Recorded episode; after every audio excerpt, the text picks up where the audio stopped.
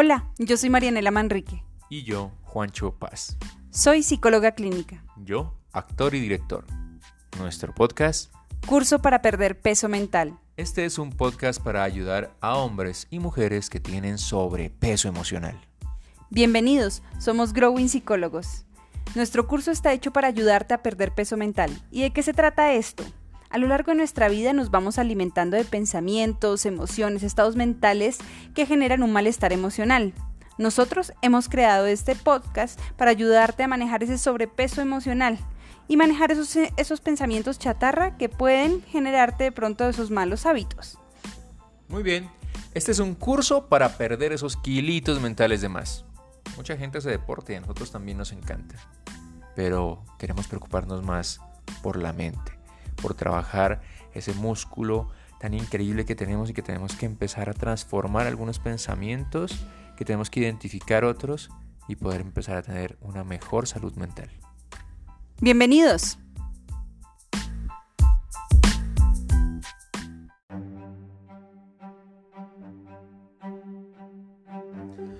Ahora ya debe estar clara con las amigas. ¿Y por qué no me dice? ¿Por qué no me invita? ¿Por qué yo no puedo ir con ella? ¿Por qué? Porque si yo, yo soy su novio, y, yo, yo debería estar siempre con ella, al lado de ella, saber qué está haciendo. Porque si yo no estoy con ella, pues yo me pongo muy mal y empiezo, empiezo a sentirme así. No, pero deberías estar tranquilo. Es normal que esté con sus amigas, no pasa nada. ¿Cuál es el miedo que tienes? ¿Y si no está con las amigas? ¿Y si se está viendo con otro tipo? ¿Ah? ¿Por, por, por qué, no me, por, qué? ¿Por qué no me invita? ¿Por qué no voy yo con sus amigas? ¿Por qué? No, no, ya déjala tranquila, no pasa nada, de verdad que no. y, si ella se va? ¿Y, si me deja? No, si me deja yo, yo me muero, yo, yo, yo me suicidaría, yo no podría vivir sin ella. ¿Qué estás diciendo? No pasa nada si no está contigo, déjala, que si hace algo malo tú no tienes por qué estar detrás de ella. No, no, no, además yo haría lo que sea porque ella siga conmigo, así esté con otro tipo, así esté haciendo otra cosa, yo, yo no sé, yo le bajo el cielo, la, la, luna, las estrellas, todo, todo le bajo a ella. No, tienes que tener más cuidado con lo que estás diciendo, no puede ser que lo estés pensando de esa manera, primero tienes que pensar en estar tranquilo tú, eso no es normal que tú te sientas así. No, ¿sabes qué?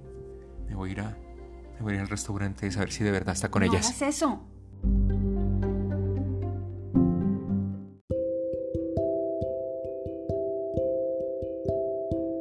Hola a todos, una vez más muchas, muchas gracias por estar aquí con nosotros compartiendo este podcast.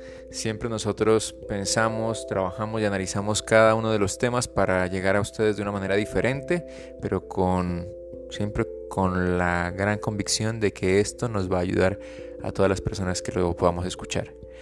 Hoy hablaremos de la dependencia emocional. ¿Qué es eso? ¿Qué es eso de ser dependiente emocionalmente? Pues bueno, como siempre, para esto tenemos a la experta, a nuestra psicóloga Marianela Manrique. Bueno, doctora, acabamos de escuchar a este señor joven, eh, muy enamorado, ¿no? Chévere, ese, enamoramiento muy lindo, mucho amor. Le va, le va, a bajar la luna, las estrellas. Me parece que está muy bien este muchacho. Bueno, pues buenas tardes a todos, noches, días, donde se encuentren. Gracias por acompañarnos y bueno, este es un tema muy importante porque como vemos, pues sí, estará muy enamorado y le bajará el cielo y las estrellas, pero muchas veces confundimos el amor con estas cosas. Y para eso hay que entender bien el tema de la dependencia emocional. Una dependencia emocional no, solamente se da en una relación de pareja, sino en las relaciones humanas hay dependencia. Digamos, hay unos que son más dependientes de pronto a sus padres o dependientes de, su círculo social y por eso crean también a veces em, patrones adictivos. Pero hablemos un poco más de fondo que es la dependencia emocional. Y pues para poderla entender, pues hay que saber que es un patrón crónico de demandas afectivas frustradas, es decir, de vacíos que yo tengo. ¿Sí? que busca desesperadamente satisfacerse mediante relaciones interpersonales estrechas. Se confunde mucho con los vínculos, porque un vínculo y un apego, los apegos son sanos, pero con ciertas conductas y ciertos patrones empieza a convertirse en algo negativo. Y eso es lo que vamos a identificar con este podcast. Esta búsqueda está destinada al fracaso o en el mejor de los casos a, no sé, al logro de un desequilibrio precario y no hay bases sólidas en este tipo de relaciones cuando me busco de esta manera tan desesperada una relación. Es preciso aclarar que lo que conocemos sobre las características y la etiología, o bueno, las bases o lo que construye la dependencia emocional proviene del análisis de conceptos muy específicos para hablarlos en este, en este momento. Digamos, el primero, un apego ansioso es decir, el concepto de dependencia emocional no es que exista en un diccionario de psicología. La dependencia emocional se empieza a conocer es a través como de toda esta, mm, eh, como esas frases o más bien esas palabras como comunes que uno empieza a decir como toxicidad, tóxico, dependiente, bueno. Pero para entender la dependencia emocional hay que entender estos conceptos que vienen detrás de. El primero es el apego ansioso. Y digamos, John Bowlby es eh, mencionaba que era un tipo especial de apego infantil en el que el niño tiene un miedo constante a la separación de una figura vinculada. En este, eh, en este ejemplo sería como la madre. Y protesta enormemente cuando se aleja, se aferra a ella de una manera un poco excesiva, con un estado de alerta continua, temor a la pérdida de la figura vinculada, que sería su mamá, y la búsqueda de proximidad y de protesta por la separación. Ahí sería el apego ansioso y ahí vamos identificando que son características muy similares a la dependencia emocional. Hay otro concepto que me gusta mucho y es muy poco conocido que es la sociotropía. Resulta que en esta se suele tener una gran necesidad de aceptación social, la cual las lleva a ser extremadamente afectuosas a las personas con otros, eh, con las cuales no tienen relaciones cercanas. Es decir, esas personas que uno a veces podría llamar como, uy, pero o sea, que, invasivo, como me abraza, no me conoce, porque me da un beso, porque me dice ya que me quiere, porque me dice ya que me ama si apenas llevamos, no sé, dos días de conocidos, ¿sí? Así lo podríamos nosotros entender. Y esto sucede porque tienen esa necesidad de aprobación y temen muchísimo al rechazo o al abandono. Vamos con, con el siguiente concepto, una personalidad autodestructiva. Y en la personalidad autodestructiva actualmente pues ese concepto se considera como un trastorno de la personalidad y es caracterizado por un mantenimiento de relaciones interpersonales de subordinación.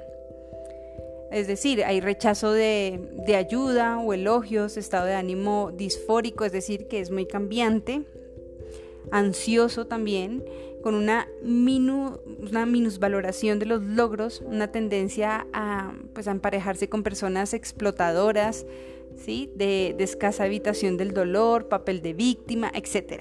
Además poseen esa, eh, pues, o sea, como unas habilidades sociales muy escasas eh, como la asertividad y tienden a padecer trastornos depresivos y su autoestima es muy baja y apenas experimentan placer en sus vidas. Este, digamos, nosotros lo podemos ver mm, cuando hay gente que se queda con parejas que son muy violentas, que son muy agresivas y a pesar de que yo logro identificar eso, eh, mm, eh, como le quito valor a lo que está ocurriendo y simplemente me dejo que pase o sobrepase. ¿Mm? Lo que comúnmente escuchamos que se llama normalizar, ¿no? Sí. Sí. Va por ahí como que normalizo lo que está sucediendo con tal de no estar lejos de esa persona. Digo, es normal, todos los hombres son así o todas las chicas son así. Es normal que ocurra esto en una relación, es normal que me reclamen exceso, es normal que me llegue a agredir psicológicamente, es normal que me agreda físicamente. Empezamos a normalizarlo y eso empieza a complicar. Exactamente, o sea, el normalizarlo y también minimizar lo que ocurre. Entonces dice, ay, pero solamente fue un golpe, ay, pero solamente me gritó, ay, pero solamente me dijo de esta manera, no es necesario tampoco, ay, no, no, no, es, no es tan grave como tú crees. Y uno escucha pues a personas cercanas hablarle de este modo y uno dice, no, hay algo mal. Entonces se percibe fácilmente por un tercero, pero el otro normaliza esa situación. Y por último hay un concepto también que se liga muchísimo a la dependencia emocional, que es la adicción al amor. Y es esa necesidad irresistible de tener pareja y de estar con ella, priorizando, o sea, hay una priorización de la persona objeto de la adicción, entonces digamos la pareja, con respecto a cualquier otra actividad, es decir, primero mi pareja, segundo mi pareja, tercero mi pareja, todo lo que ella quiera preocupación constante por acceder a ella en caso de no encontrarse presente, digamos como en nuestro caso del sketch es, no, yo no puedo permitir que esté sin mí, yo tengo que estar en este momento con esa persona y voy a estar allá, sea lo que sea. Y este, pues que se habla desde la dependencia, el sufrimiento que puede ser devastador en caso de ruptura, entonces digamos en ese sería también el, el caso de la abstinencia, porque simplemente yo no puedo aceptar una ruptura y si escuchamos también a nuestro personaje del sketch es como, no, y si me termina, me muero, se me acaba la vida, me suicido, dijo él. Y pues son con episodios, acá se presentan muchos episodios depresivos, ansiosos, una pérdida aún mayor de autoestima, hay hostilidad, sensación de fracaso y hay una utilización de la adicción para compensar necesidades psicológicas. ¿Por qué se le llama adicción al amor para cerrar esta primera parte? Porque tiene las tres fases pues, de, la, de una adicción de sustancias psicoactivas, digamos, para entenderlo de esta manera. Entonces que está el, el craving, que es el craving es lo que yo deseo, lo que estoy deseando en ese momento, y en donde está también como esa mm, priorización del otro. La otra fase que es la dependencia, que es el sufrimiento por no estar esa persona y necesito hacer lo que sea con tal de estar con esa persona y priorizo al otro. Y está la fase de abstinencia, que es cuando yo entro en episodios depresivos, ansiosos y de desespero por no estar con esa persona. Entendamos entonces estos cinco conceptos que están detrás de la dependencia emocional para ir teniendo un poco más de claridad frente al concepto y para que lo vayamos como aclarando a medida que vamos acá en el podcast. Así que continuemos con nuestra fábula. Bueno, antes de la fábula, yo creo que a todos los oyentes, yo también hice acá mi checklist y fui colocando qué cosas sí podría llegar a tener y qué cosas no, no como una cosa de empezar a, a cuestionarme profundamente, porque pueden ser cosas mínimas, me imagino, Doc y hay otras cosas que sí empiezan a ser de verdad tan seguidas, que son repetitivas, que viven todos los días conmigo y ahí es donde tenemos que colocarlo en la checklist y tener cuidado. Aquí ya nos dejó muchos eh, lineamientos y muchas palabras que deberíamos tener en cuenta.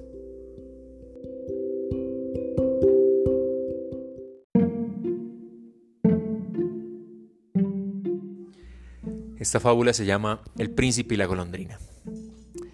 Existía un príncipe que tenía absolutamente todo lleno de oro, de perlas, de diamantes, un castillo precioso, pero estaba muy solo y, la verdad estaba bastante aburrido. El príncipe pasaba los días mirando por la ventana a la espera de que algo nuevo sucediera, porque en su vida, en su castillo y en su pueblo ya no ocurría nada. Solamente le quedaba un sirviente que se encargaba de hacer las compras y de mantener limpio el castillo. Ay, qué vida más aburrida, decía y suspiraba. Una mañana de abril, una golondrina se posó en el alféizar de su ventana. ¡Wow! exclamó. ¡Qué pequeña y delicada criatura! La golondrina le dedicó una breve melodía y se fue. Él quedó maravillado. Su canto le pareció el más hermoso del mundo y su plumaje el más original. Es un ser único y maravilloso, se repetía todos los días que la veía. A partir de entonces el príncipe guardaba siempre la esperanza que al otro día llegara la golondrina, que siempre estuviera de regreso. Y llegaba el esperado día, y la golondrina volvía a cantarle otra canción. Se sintió realmente afortunado y que su vida empezaba a tener sentido, que algo ocurría. Y empezó a preguntarse, ¿tendrá frío? Se preguntó justo antes de que ese día la golondrina echara a volar de nuevo. Otro día más, la golondrina regresó y el, príncipe se preocupó porque si la golondrina pasaría hambre o no, se preguntaba.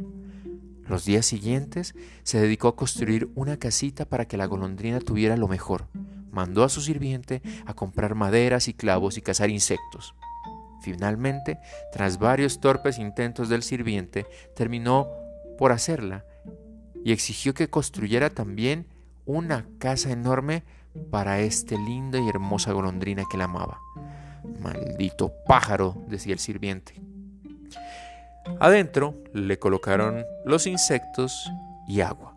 Era una casa preciosa, digna del príncipe. Además, le colocaron unas telas de seda a modo de cama. Cuando vio cómo se posaba sobre el alféizar, le acercó su, se acercó a su habitación y disfrutó viendo cómo bebía agua y daba buen provecho de los insectos que le habían colocado. ¿Te gustan esos insectos, mi dulce golondrina? le preguntó. Los casé para ti, añadió. Con un breve trino la golondrina apareció y parecía que le estaba diciendo que sí, que estaba disfrutando de todo lo que le había dado. Pero retomó su vuelo, como siempre. Entonces al príncipe le invadió la ansiedad y se preguntaba, ¿y si no regresa nunca? ¿Y si encontraba otra morada mejor que la que él le había hecho? Quizás otros príncipes construyeran mejores casas o cazaran ellos mismos los insectos. No podía permitírmelo, decía él. No existía una golondrina igual en el mundo. No puede venir otra. Tiene que ser esta golondrina. El príncipe pasó dos días sin dormir y no pensaba en otra cosa más hasta que decidió emplear el tiempo de espera fabricando una puerta con candado para la diminuta casa de la golondrina. La golondrina a los días, como siempre, volvió y cuando entró para probar la comida el príncipe la encerró y le dijo, Te amo. Conmigo no te faltará nunca más comida, ni agua, ni tendrás frío, ni tendrás que irte por ahí a buscar otras cosas. Un poco confundida, la golondrina se dejó llevar al principio por la comodidad. Disfrutaba del calor de su hogar y se disponía a comer siempre los grandes insectos que le llevaban. Sí, tenía casi que una plantación para ella misma. El príncipe colocó la jaula en su mesita de noche para saludarla cada mañana acariciándole la cabeza. Eres mi golondrina más hermosa. Cántame una canción, por favor, ¿sí? Le pedía. No está tan mal esta vida, pensaba la golondrina, y cantaba. Pero con el tiempo su música se fue apagando, hasta que enmudeció. ¿Ya no cantas? le preguntó el príncipe extrañado. Me hacía feliz cuando cantabas, mi canto estaba inspirado en el fluir del río, en el sonido del viento, en los árboles, el reflejo de la luna de las rocas, en la montaña.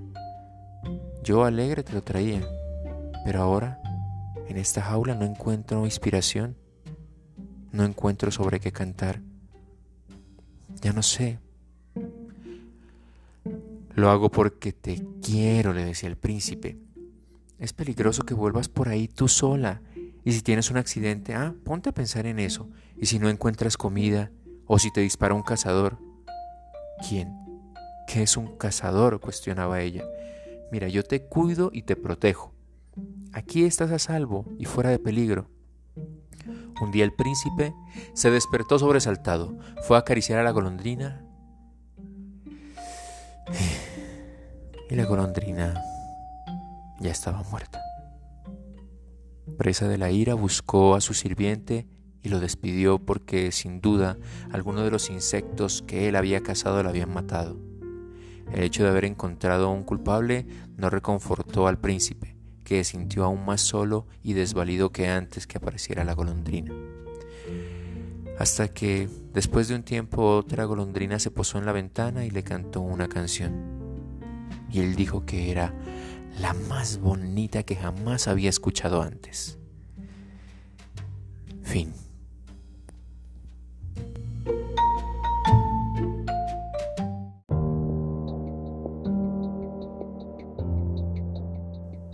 Juanma, muy acertada esta fábula y creo que nos va a ayudar muchísimo para lo que viene. Resulta que aquí organicé para que podamos identificar exactamente cuáles son esas características de la dependencia emocional y hagamos, o sea, vamos completando ese checklist del que estábamos hablando al inicio. Así que pues empecemos.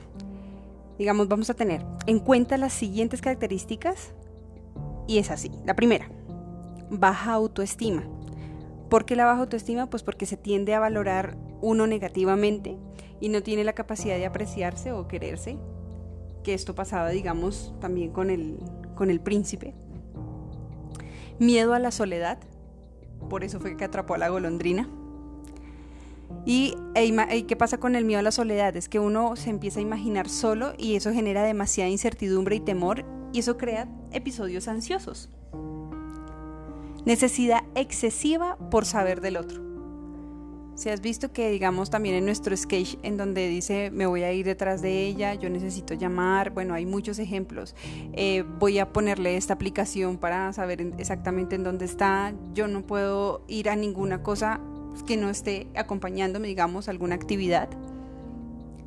prioridad puesta en el otro, olvidándose de sí mismo. Pasan por encima. ¿Y cómo lo hacen? Digamos, eh, puede ser que estemos trabajando en alguna cosa los dos juntos y entonces pues simplemente yo dejo de hacer mis cosas con tal de ayudarle a que termine lo que él está haciendo o lo que ella está haciendo. ¿Sí? No importa, no importa si yo no hago mis cosas, no importa si yo dejo de trabajar, pero como él necesita ayuda, entonces en ese informe yo lo hago y paso por encima. Autoanulación. Y este es un concepto muy importante porque dentro de la autoanulación es que termina haciendo cosas que no les gusta por complacer al otro.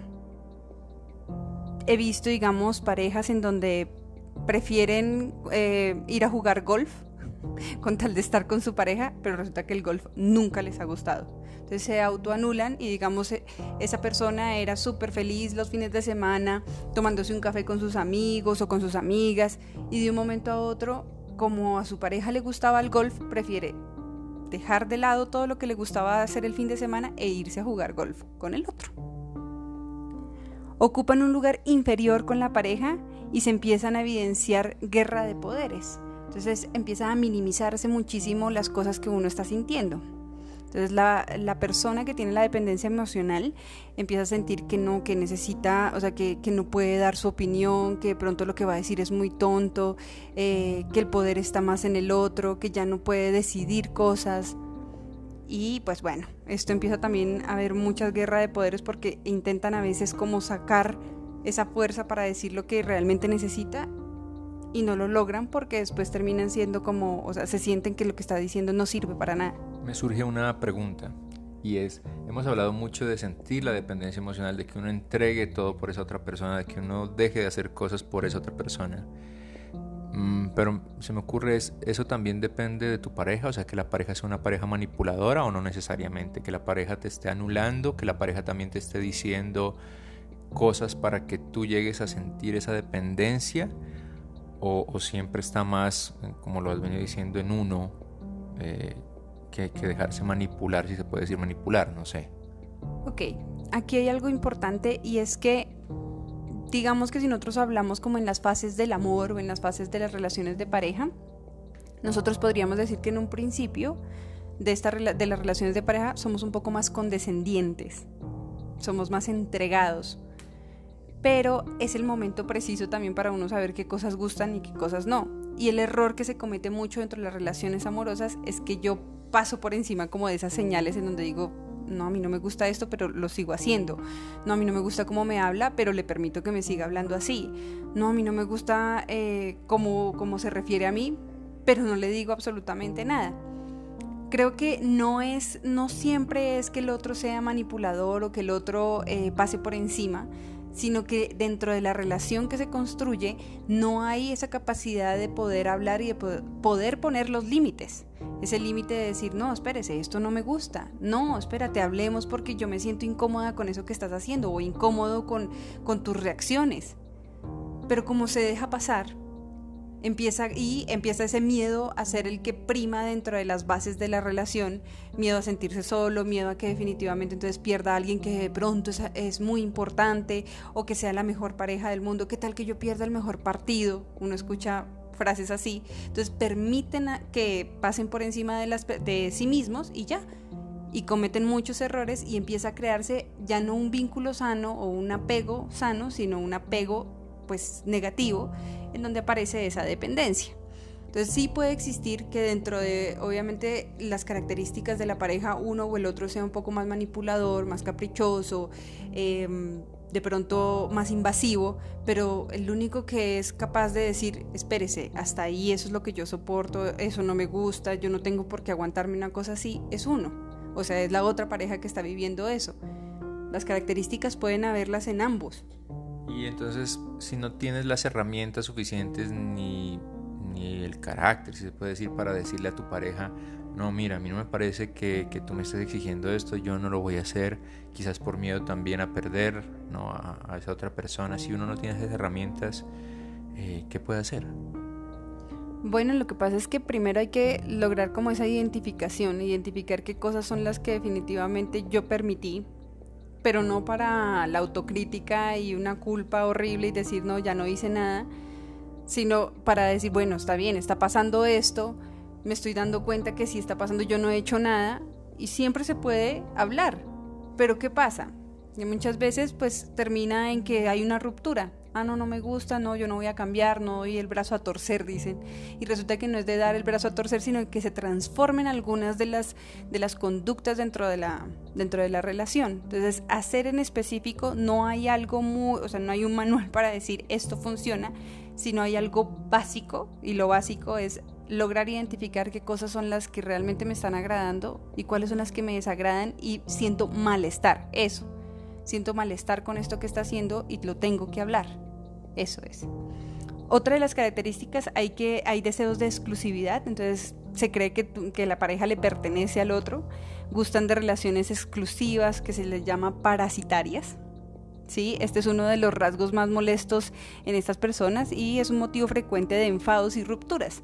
La necesidad de la pareja es realmente una dependencia como se produce en las adicciones, lo que genera que el otro sujeto se sienta con frecuencia invadido o absorbido. Eh, sí, absorbido.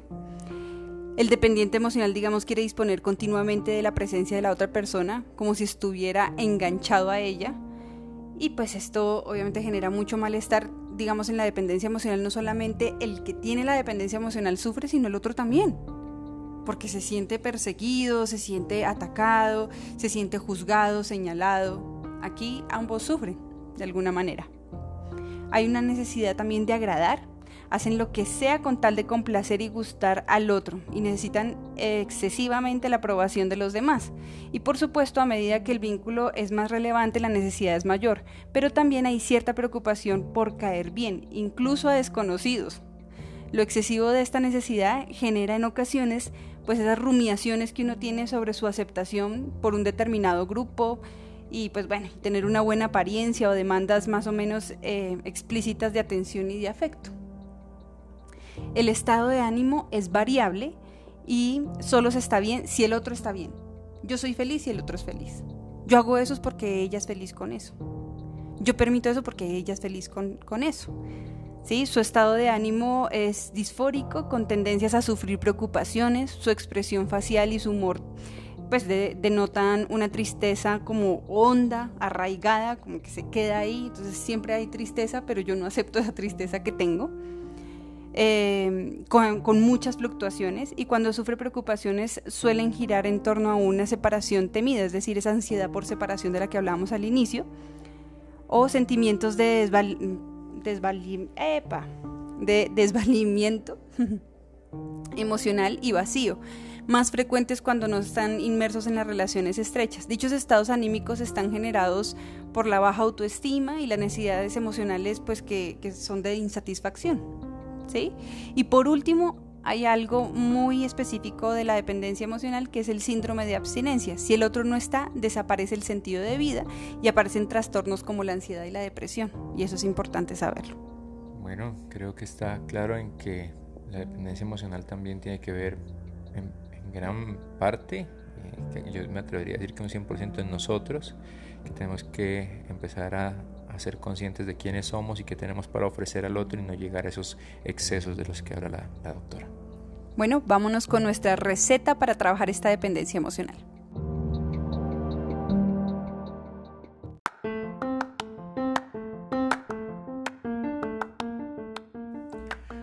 La obesidad mental.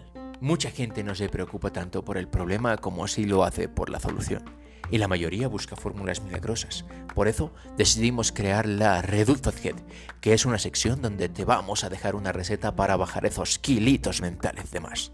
La de hoy, como bien lo decía la doctora, estará enfocada en atacar la intoxicación causada por la dependencia emocional, que suele aparecer en situaciones en donde es difícil desprenderse de una relación a pesar de que se evidencien características autolesivas pero lo vamos a lograr con nuestro suerito casero de amor propio, que ayudará a limpiarle el organismo de toda la intoxicación causada por dejarte de lado y creer que necesitas de otro para estar bien y ser feliz. Así que tomen papel y lápiz y apunten. Muy bien, prepara tu licuadora mental, una batidora para esponjar los ingredientes y así tener un buen resultado emocional. Así que empecemos. Primero, sales de introspección con el fin de lograr identificar mis vacíos emocionales que me llevan a establecer relaciones que son dañinas y o adhesivas. Segundo, agüita de autoestima para darle el sabor a, pues a nosotros mismos y logremos tener una sensación de satisfacción sin necesidad de un sabor diferente. Te ayudará también a que no caigas en el sabor amargo del sufrimiento y malestar emocional que te quita tu estabilidad. Tercero, necesitarás, es el último ingrediente, necesitarás endulzarlo con conciencia para que no caigas en el consumo de estos actos dependientes que te harán sufrir y crear más inseguridad. Y tendrás tu suero casero de amor propio, el cual te ayudará para esas grandes intoxicaciones causadas por la dependencia. Posología. Tomar cada vez que aparezcan los síntomas que mencionan anteriormente la doctora y hacerlo en compañía de un especialista que ayude a todo este proceso de desintoxicación.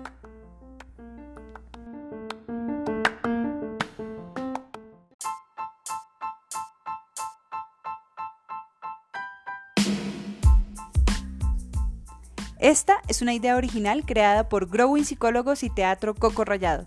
Nuestro fin siempre es ayudar a tu crecimiento personal y crear herramientas que te permitan afrontar estos pensamientos.